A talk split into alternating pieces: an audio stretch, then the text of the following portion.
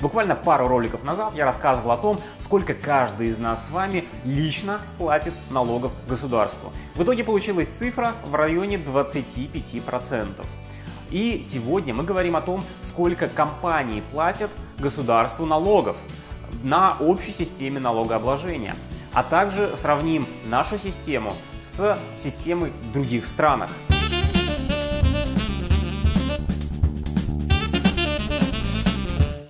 В комментариях к прошлому видео мне поступило два главных замечания. Первое это то, что я учитываю НДС, хотя НДС платят компании. Но, друзья, я прекрасно понимаю, что компании помимо НДС платят еще налог на имущество, платят налог на прибыль и много чего еще.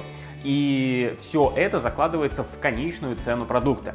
И если бы налогов не было, то согласно закону спроса предложения, я думаю, что стоимость конечного товара была бы существенно ниже. И второй вопрос – это то, что я не учел социальные взносы.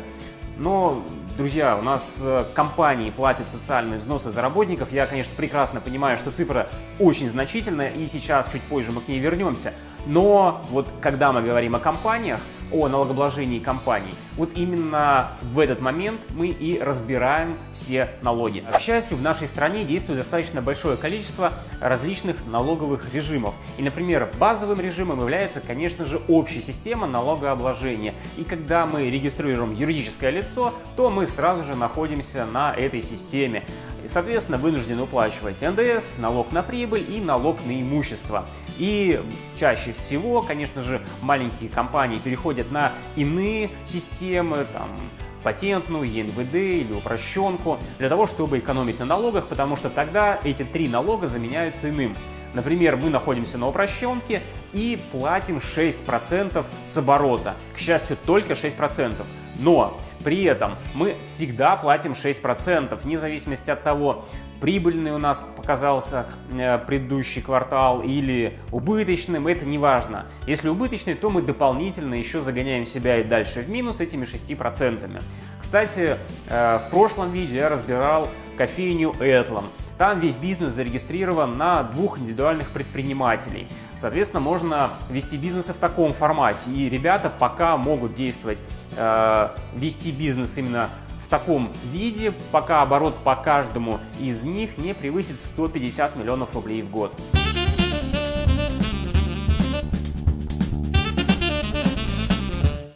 А теперь давайте поговорим чуть-чуть подробнее про налоги. Итак, величина НДС начисляется на конечную цену отпускаемого товара. То есть, если мы изначально хотели продать товар за 100 рублей, то в итоге у нас конечная цена составит 120 рублей и 20 это как раз таки величина, уплачиваемая в бюджет.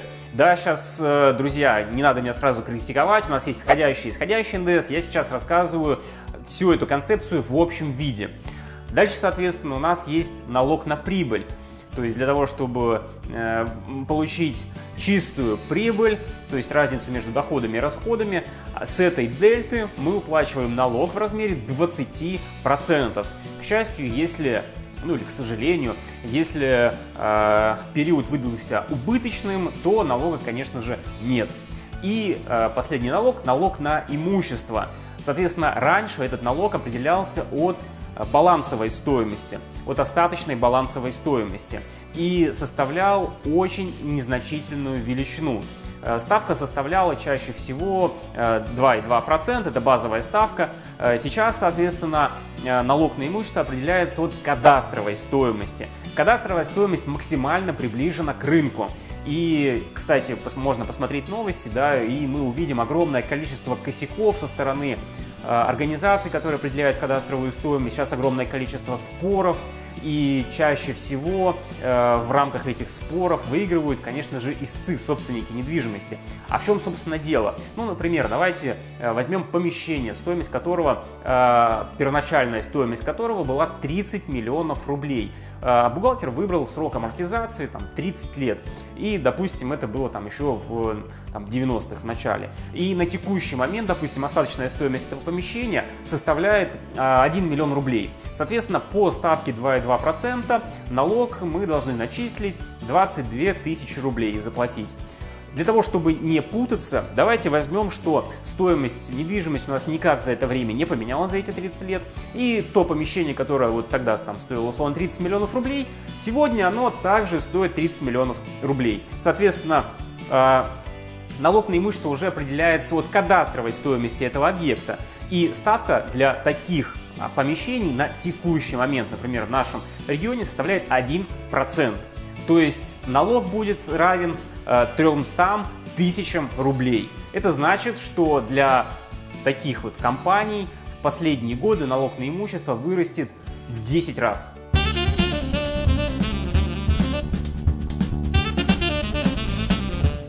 А теперь давайте разберем на условном примере, я покажу, как именно начисляются налоги. К примеру, у нас есть компания, которая занимается производством джинс. Ну, такой вот производитель, что у нас в России тоже этим занимаются. К примеру, цена продукта в рознице составляет 6 тысяч рублей. Цифра очень большая, я взял для упрощения, для общего понимания, друзья. Это действительно дорого, джинсы можно купить и гораздо дешевле. Значит, э, цена в рознице э, без НДС составляет 4800 э, рублей. Стоимость ткани для производства составит 1200 рублей. Работа по изготовлению джинс 700 рублей. Затраты на варку 100 рублей. Себестоимость производства в итоге у нас получается 2300 рублей, плюс еще 1000 рублей относится к продаже. В итоге операционная прибыль с учетом налогов, внимательно, пожалуйста, посмотрите эту схемку, операционная прибыль составляет полторы тысячи рублей. Налог на прибыль составляет 20%. Таким образом, чистая прибыль у нас составляет всего лишь 20% от выручки и составляет там, 1200 рублей. В принципе, абсолютно адекватный показатель рентабельности, и мы можем видеть, что суммарная величина уплачиваемых налогов этим производителям составляет 31% от выручки без НДС.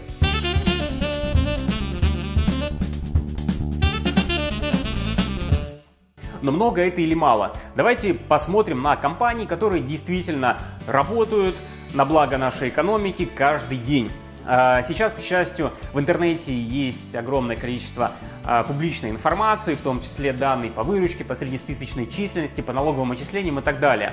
Поэтому с легкостью можно все изучить.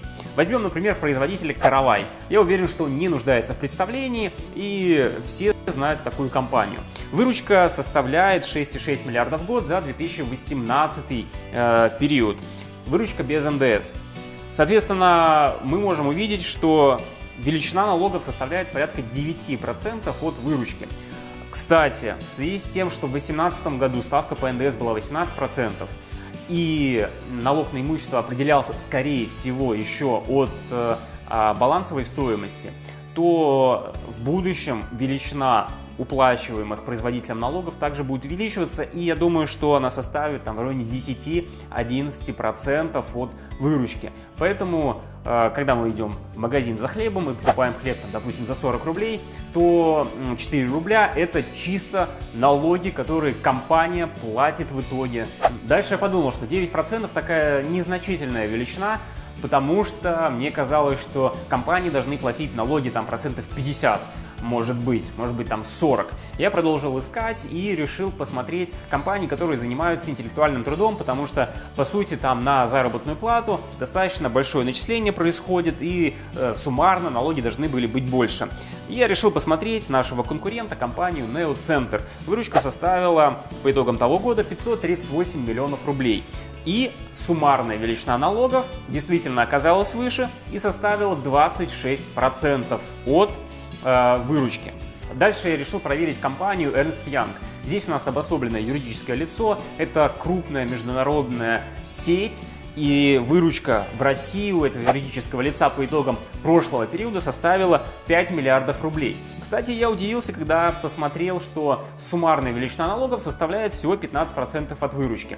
Но э, в целом, когда я анализировал компании, то э, увидел закономерность, что чаще всего как раз-таки налоговые платежи составляют вот в районе от нуля, но это если компания ухитряется использовать какие-то интересные схемы, до 25-30%. там, 28%. Больше мне не попадалось, но, возможно, я плохо искал. А теперь давайте поговорим про то, что происходит за границей.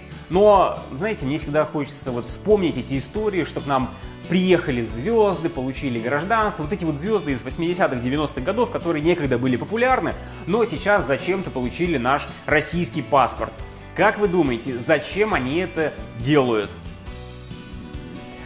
Знаете, самый логичный ответ, прежде чем мы не перешли к слайдам, у нас, наверное, более выгодная налоговая система. Ну, а теперь давайте перейдем к слайдам.